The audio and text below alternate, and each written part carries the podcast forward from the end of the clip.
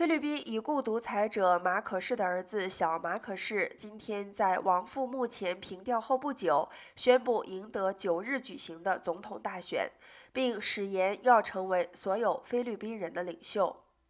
初步计票已经完成，被昵称为“邦邦”的小马可仕获得超过百分之五十六的选票，为接近。他的竞争对手自由派候选人罗贝多得票的两倍有余。